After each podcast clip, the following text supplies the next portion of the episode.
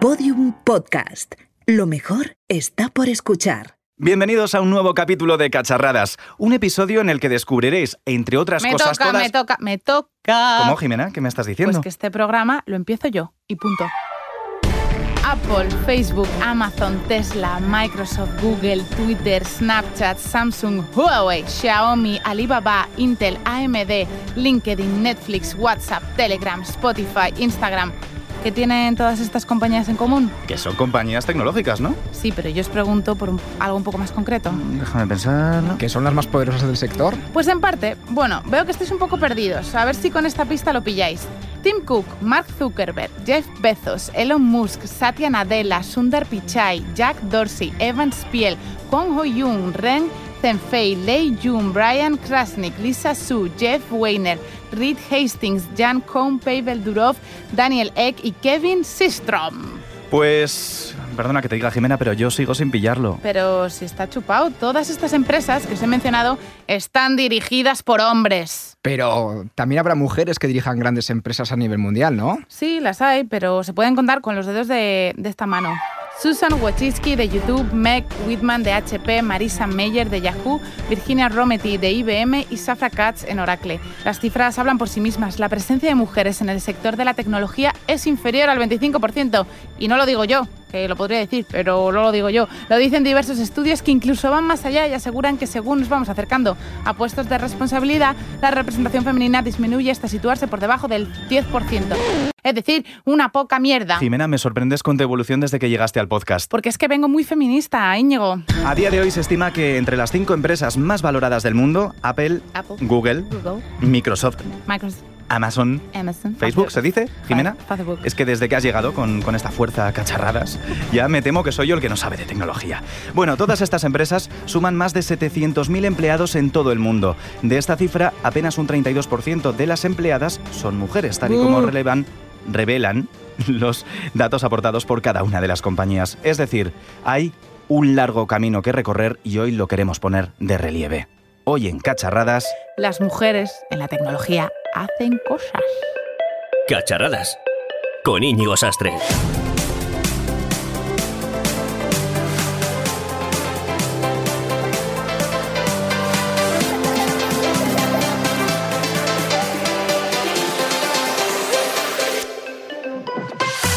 Una semana protagonizada por las mujeres y las reivindicaciones en todos los sectores clave de la economía, desde Cacharradas queremos poner el foco en la tecnología. Sí, creemos que a día de hoy todavía son pocas las mujeres que se encuentran al frente de las grandes compañías, un hecho que nada tiene que ver con la capacidad, el interés ni la preparación. Y de hecho, te lo voy a demostrar. Te invito a ti, sí, a ti, a que pienses en tres directores de grandes compañías en cinco segundos.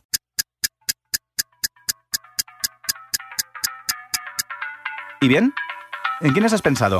Probablemente en Mark Zuckerberg, en Tim Cook u otras eminencias como Steve Jobs o Bill Gates, a quienes asociamos directamente con Apple y Microsoft, ¿de verdad? ¿Has pensado en alguna mujer?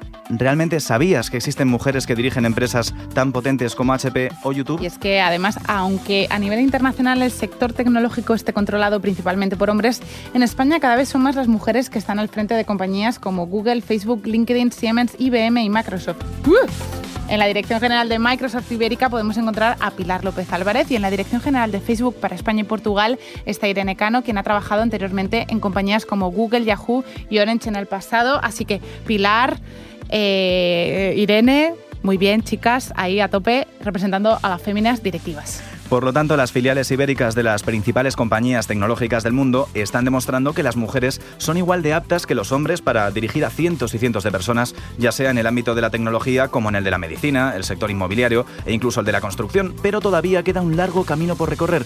¿Por qué crees que hay tan pocas mujeres al frente de grandes corporaciones, Jimena? Por miedo. Pero, sinceramente, en primer lugar, porque los hombres, por suerte cada vez menos, no creen que las mujeres estemos capacitadas para estos puestos. Por otro lado, porque muchos son los que opinan que las mujeres no podemos programar igual de bien que los hombres. Y por último, como decía María Jesús Botella, hermana de Ana Botella, Ann Bottle, la brecha salarial no es por ser hombre o mujer, sino que se debe a la falta de preparación y formación. Es decir, que parece ser que no estamos preparadas para ello. ¿Seguro? No creo, ¿no? Mm, basándonos en los datos provisionales de la estadística de estudiantes universitarios 2016-2017, elaborada por el Ministerio de Cultura, durante el último curso se matricularon un total de 242.088 personas en la rama de Ingeniería y Arquitectura, y de esta cifra, 181.272 alumnos fueron hombres, mientras que apenas 60.816 eran mujeres. Es decir, tan solo un 25% de los alumnos de esta rama son mujeres. Es un dato impactante, sí, por esa misma razón y para que nos hablen sobre el papel de la mujer en el mundo de la tecnología y sobre todo sobre el futuro en esta rama, hemos invitado hoy a Lorena Fernández, que estará con nosotros en unos minutos en Cacharradas, pero antes, titulares de la semana.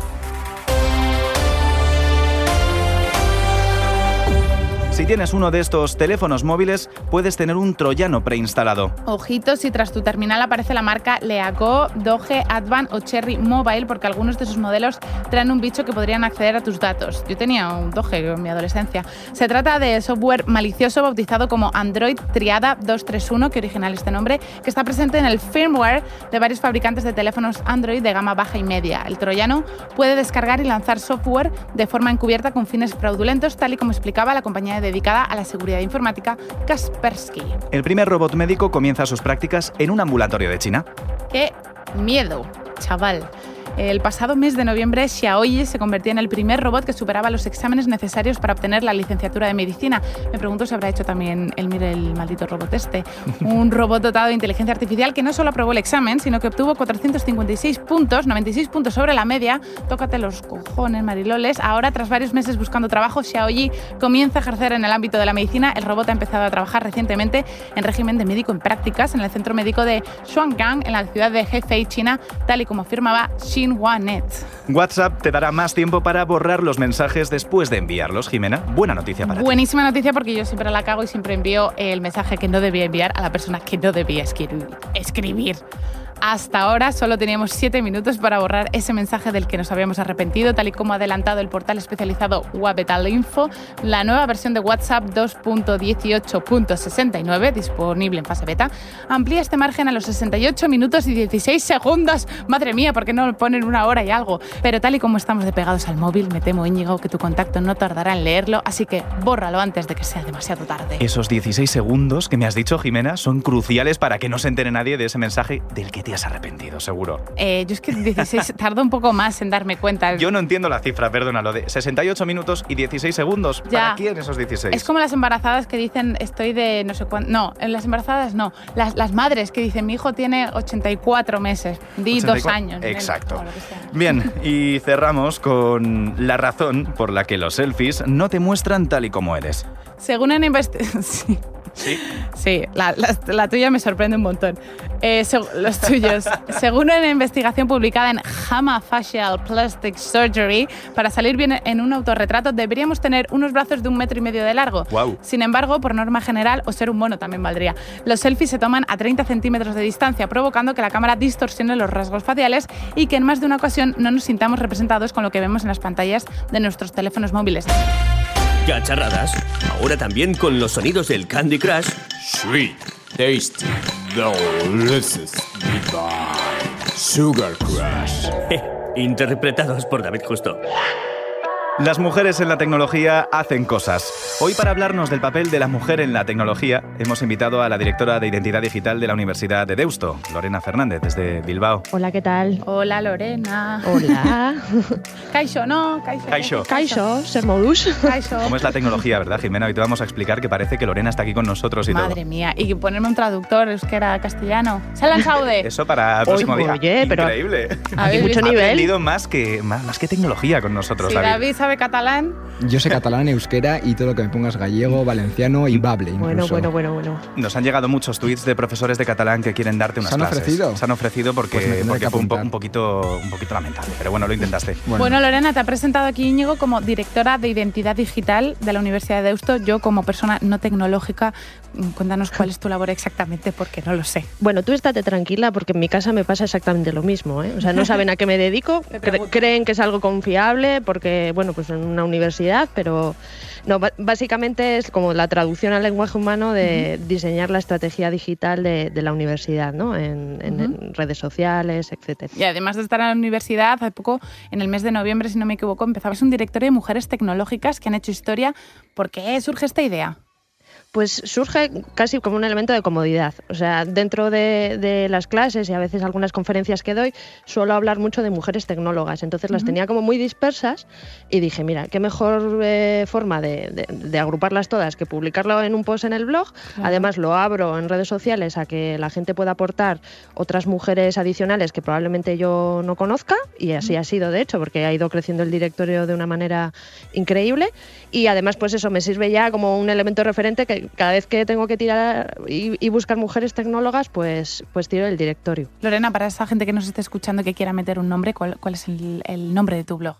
Pues eh, mira, es, es ot- otra difícil de, de deletrear. Ay, o sea, mía. sí, mi nombre en la red es Loretaur con H entre la A y la U, o sea, Taur de, ¿sabes? La persona esa que hace trampas con las cartas, o sea, viene por Ah. ahí porque soy un poco, eh, tengo siempre unas, unas en la manga. Uy. En- entonces, el blog es blog.loretaur.net. Y Nosotros tenemos el nuestro y es que podréis encontrar el enlace, como siempre, en la página de detalle de podcast en podiumpodcast.com, esa página web que Jimena visita con Internet Sí, y Explorer. es más fácil, ¿no? Que... Con Internet Explorer yo creo que tengo bloqueado el acceso al blog. Ay, no, te dejaremos, te dejaremos. Bien.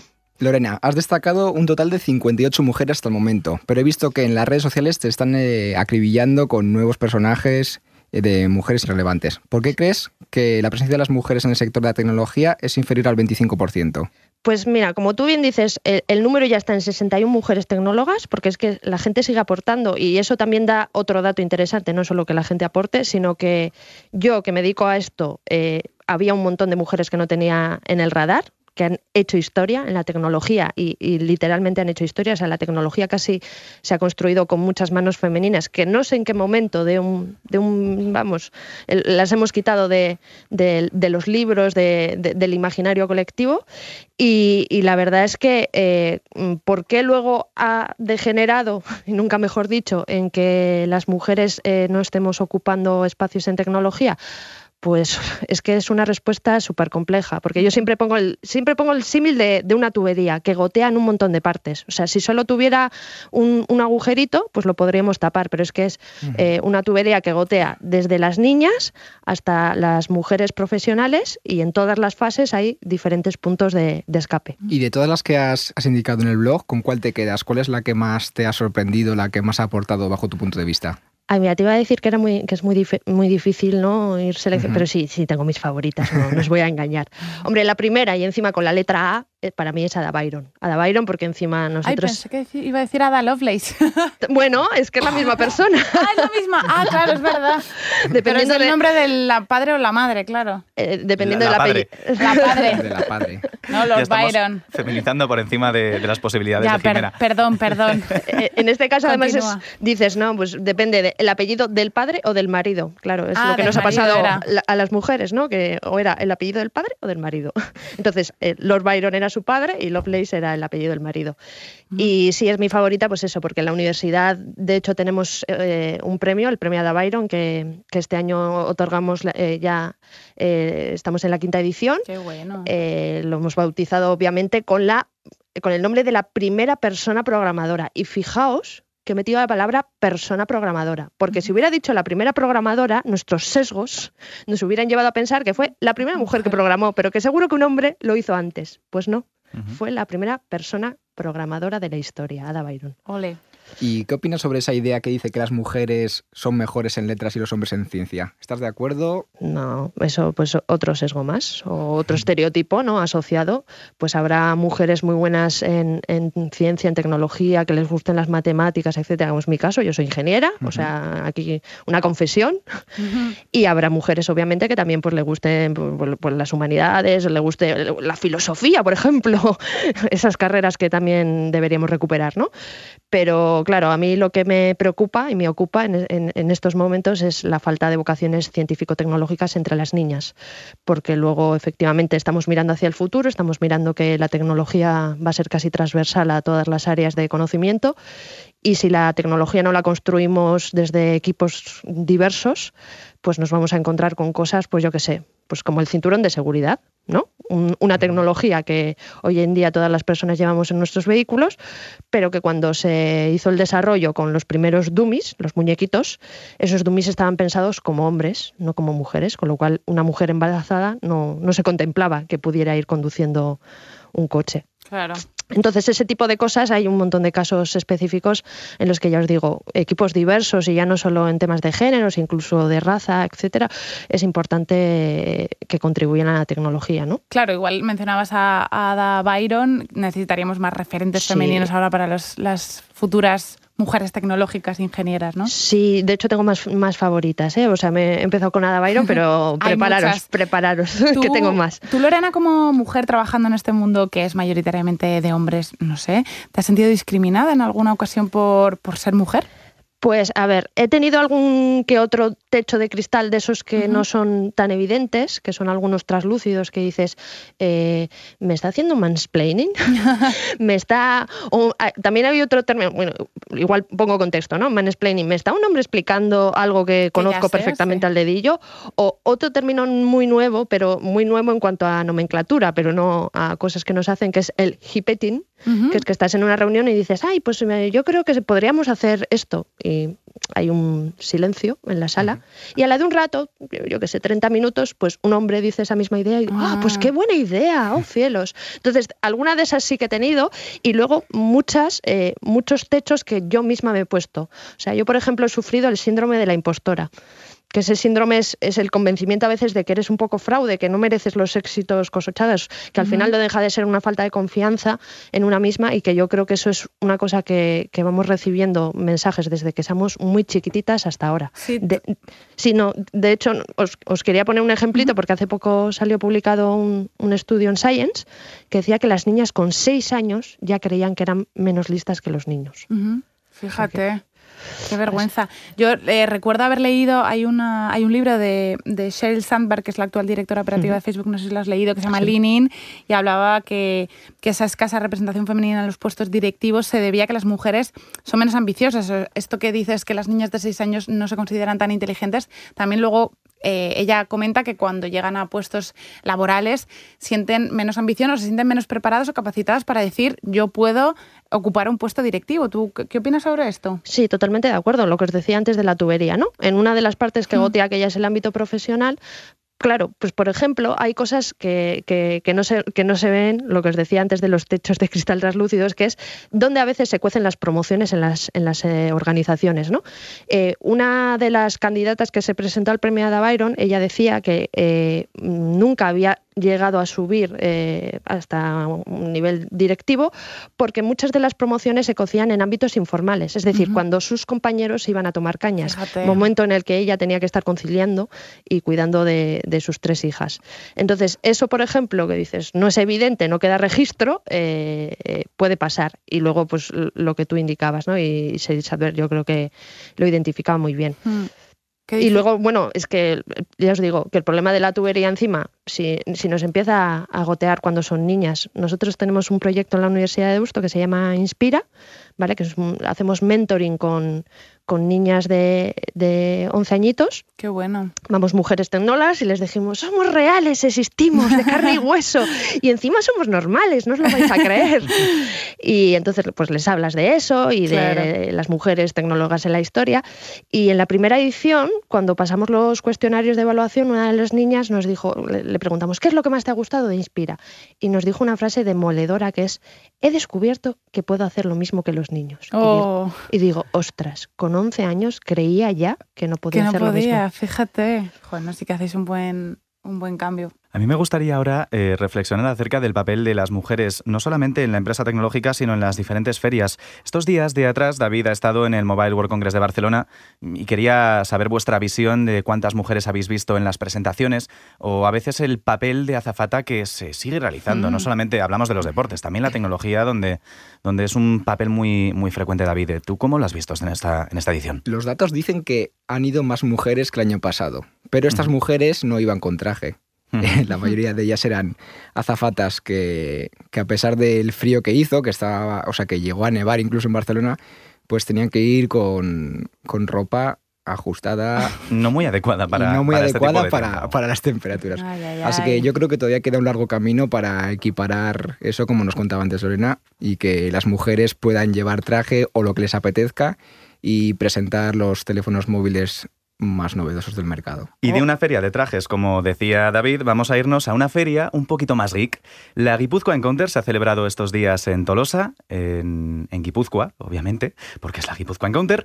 Y eh, hemos hablado con Nerea Municha, de la organización, para que nos cuente, primero, cuál es su papel, cuál es el papel de las mujeres en la organización de la Guipúzcoa Encounter y cómo ha visto la evolución del número de mujeres asistiendo a LAN parties, a ferias de informática, en las que vemos a mucha gente jugando y a mucha gente cada día más haciendo actividades de todo tipo en torno a la informática y a las nuevas tecnologías. Llevo las competiciones de arte digital, como son animación 3D o ilustración digital, música hecha por, generada por ordenador. Y también me encargo de coordinar la zona de OpenGune, que es la zona expositiva de, de los eventos en los que vienen empresas y marcas a hacer acciones de marketing. Nosotros aquí en el evento tenemos chicas en todos los aspectos, o sea, están en organización, están en asistentes, están como ponentes de charlas que vienen a dar, eh, con- eh, compartir conocimiento de diferentes empresas o de asociaciones particulares. De hecho, tuvimos el año pasado una chica que venía a enseñar la utilización de los smartphones a gente mayor. Vinieron un centro de gente mayor también a, a escuchar y esa ponente era chica. Hemos tenido ponentes de arte digital y hemos tenido del Camp Tecnológico, que es una asociación dirigida a campamentos tecnológicos para niños, que incluso hicieron un- uno de los talleres exclusivamente dirigido a niñas a partir de 12 años con pequeños legos de programación y tal para, para incentivar esa inclusión de la mujer, pero no como, como, o sea, como parte activa de la tecnología. La Euskal Encounter se celebra en el BEC de Bilbao en el mes de julio, del 25 al 29 de julio, y tenéis toda la información para inscribiros en euskalencounter.org. Seguimos con Lorena Fernández, directora de Identidad Digital de la Universidad de Deusto, en Bilbao. Sí, porque yo tenía todavía preguntas que hacerle. Yo te quería preguntar, Lorena, esta imagen que hay tanto por parte de hombres y por, y por parte de mujeres que consideran que las mujeres eh, con decisión, con, con garra, que dirigen un equipo, eh, se las considera como víboras, brujas. eh, ¿qué, hacemos con esto? Mandonas. Mandonas. Claro, eh, mira, eso es muy interesante porque recuerdo hace unos años que eh, Emakunde, el Instituto de la Mujer aquí en, en Euskadi, hizo una campaña en la que se hablaba de mensajes que recibían niños y mensajes que recibían niñas, ¿no? Y a los niños se les decía, tienes dotes directivas. Y a las niñas se les decía, no seas mandona.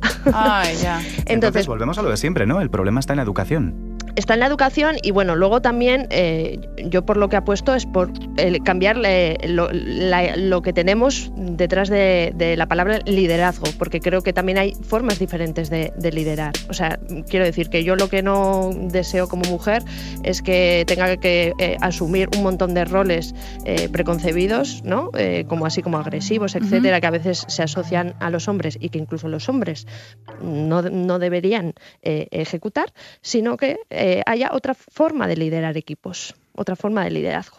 Y Lorena, ¿cómo arreglamos todo esto? Fácil. Es, es- es una pregunta muy fácil. Para una de Bilbao, lo- venga, nos ponemos en cinco minutos. Una nueva tubería. tapando todos los agujeros. No, pues nada, pues trabajando en, en- en un montón de ámbitos. Eh, uno, en el de creación de referentes, o sea, que las niñas eh, al final se imaginan ser cosas que, que ven, ¿no? No se imaginan siendo cosas que no, que no ven. Con lo cual necesitan muchas referentes que pueden ser, pueden ser cercanas pues, a través de proyectos de mentoring como el que hacemos o pueden ser referentes eh, a nivel pues, en medios de comunicación, en películas, en series y a poder ser no estereotipados, por favor, porque a veces vemos las series de televisión sobre ciencia y tecnología. es peor. Jo, y es que ya no solo para las mujeres, ¿eh? que también los hombres dices, ostras, es que yo no quiero ser Sheldon, ¿no? Entonces vemos que las vocaciones científico-tecnológicas están cayendo en todos los, los- en todos los niveles, para mujeres, para hombres, porque dices, jo, pues no, no me apetece, ¿no? Ser, Claro. ser ese personaje. Eh, y luego, pues nada, pues meter también mano en, en lo que decíais antes, por ejemplo, de, de conferencias, a mí me parece importantísimo. El hecho de que cuando tú vayas a un congreso de tecnología o a una charla y solo hablen hombres, eso ya nos tiene que, jo, nos tenemos que poner las gafas moradas y decir no puede ser. Y no puede ser desde los dos lados, ¿eh? O sea, si eres un hombre y te invitan a una conferencia y ves que solo hay hombres, quéjate y dilo, Eso oye, es. por favor, y, y plántate, necesitamos esa ayuda también las mujeres. Y por nuestra parte, a veces tener el coraje de coger el micrófono y, y hacer la ponencia, que a veces también tenemos esos, ¿no? esas trabas, ya, ya os decía, autoimpuestas, que joder, dice- dices, ostras, que me cuesta incluso ir a una conferencia, me da una vergüenza. Pues no, pues venga, vamos a Como tirar para Jimena, a coger el micrófono y hoy el podcast lo hago yo porque yo lo valgo. Pues Así que- Sí, ojalá pudiera ser así siempre. Jimena, con sus nuevos conocimientos tecnológicos, acabará al frente de cacharradas, eh, ¿verdad? Sí. Jimena, tienes mi voto. Tiene, el voto de Lorena. Yo tengo a Lorena. Y tenemos a Lorena para cuando queramos hablar de, de cualquier tema acerca de identidad digital. Eh, por cierto, Lorena, que los proyectos que estás desarrollando, que, que tú eres una mujer con muchísimos proyectos en mente, yo cada, cada año te veo haciendo una cosa diferente y proponiendo nuevas cosas, están en loretaur.net, enlace que dejamos en el mm, la página de detalle de mm, Podium Podcast de Cacharradas y mm, hasta la próxima vez. Nos vemos por allí por Bilbao. Qué placer. Muchísimas gracias. por- Muchísimas gracias. Muchas por este gracias. Lorena. Es que ricasco. Eso, ¿eh? Y también desde Bilbao llega Andoni Garrido con sus imperios y cacharrazos. Hoy hablamos de una mujer tecnológica que ha hecho un invento que mejor que lo escuchéis. ¿Eres de los que aman leer libros electrónicos en tablets o ebooks? Un gran invento, ¿verdad? Pero ¿sabes quién lo inventó? En los libros de historia aparecerá el nombre de Michael Sternhardt con su proyecto Gutenberg. Pero, ¿y si te dijera que el precursor de los libros electrónicos fue concebido por una mujer española durante los años 40? ¿A que te quedas todo loco? Esta es una de esas historias que suenan a bulo pero no lo es. Esto no es otro Forgotten Silver, esto es completamente cierto. Viajemos pues a la España de la posguerra. La guerra civil había acabado y la represión franquista estaba en pleno auge. Una maestra de León llamada Ángela Ruiz Robles había conseguido un puesto en una escuela del Ferrol, en Galicia, y ella que se fue con muchas ganas de enseñar a sus alumnos cosas nuevas y con nuevos métodos. No la fría y aburrida memorización mecánica que seguimos teniendo hoy en día. Ángela buscaba nuevas formas de enseñanza, fuera de la norma impuesta. Se quedó viuda muy pronto y aparte de dar clases a sus alumnos, también tenía que sacar adelante a sus tres hijas. En su poco tiempo libre se dedicó a darle al coco, a inventar cosas que hicieran más fácil el aprendizaje tanto de sus muchachos como de los analfabetos del pueblo a los que también ayudaba. Empezó escribiendo libros, sobre todo de ortografía y taquigrafía, pero su fama llegó cuando se montó una escuela para preparar oposiciones llamada el MACA, nombre salido de tomar la primera sílaba del nombre de sus hijas. Recibió premios por sus métodos y sus alumnos sacaban notazas. Y por fin llegamos al año 1949, que fue el año en el que su gran invento vio la luz, el libro mecánico. Y os preguntaréis, ¿cómo funcionaba este libro mecánico? Se trataba de un soporte de chapa de acero, como un maletín pequeño, que contenía diferentes láminas con dibujos. Una de ellas, por ejemplo, era un dibujo de un cerdito flautista cuyas partes del cuerpo se encendían cuando las pulsabas con el dedo, gracias a unas pequeñas bombillitas tras la lámina. La luz lo que hacía era revelar un pequeño texto educativo.